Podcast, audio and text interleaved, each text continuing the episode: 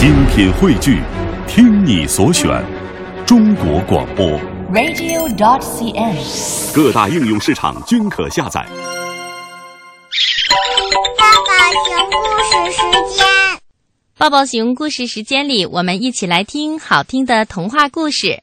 首先呢，我请小朋友听可爱的缺牙小姐的故事，看看这位掉了牙的小朋友，他的心里是怎样的吧。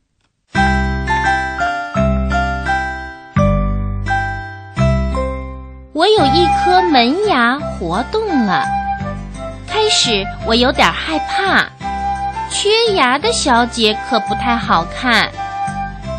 后来妈妈告诉我，它就算掉了，还会长出新的。我呢就不那么担心了。有时候我会用手去摇晃那颗门牙，可他并不打算掉下来。也许他只是想要一些自由。嗯，就像我们上体育课。整齐的队伍里，总有那么一两个男生不好好的站着，而是乱动。比如像淘气的男孩阿了，或者是大饼。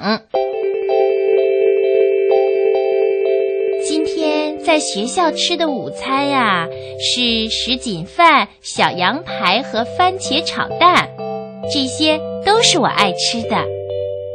在啃小羊排的时候，我听到嘴里。咯嘣一声，然后门牙就掉下来了。许多同学都停止了吃饭，跑过来参观我的牙齿。我的土豆同桌嘲笑我，说我笑起来很难看。于是我只得抿着嘴笑，可我总是忘记抿嘴这件事儿。不过呀。让我高兴的是，我现在吃面包片或者是咬苹果的时候，总能咬出奇怪的形状。这可是缺牙小姐的特权哟。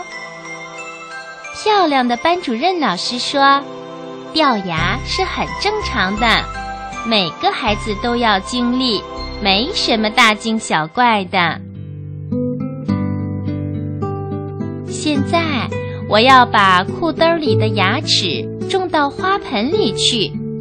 我想知道它能长出什么？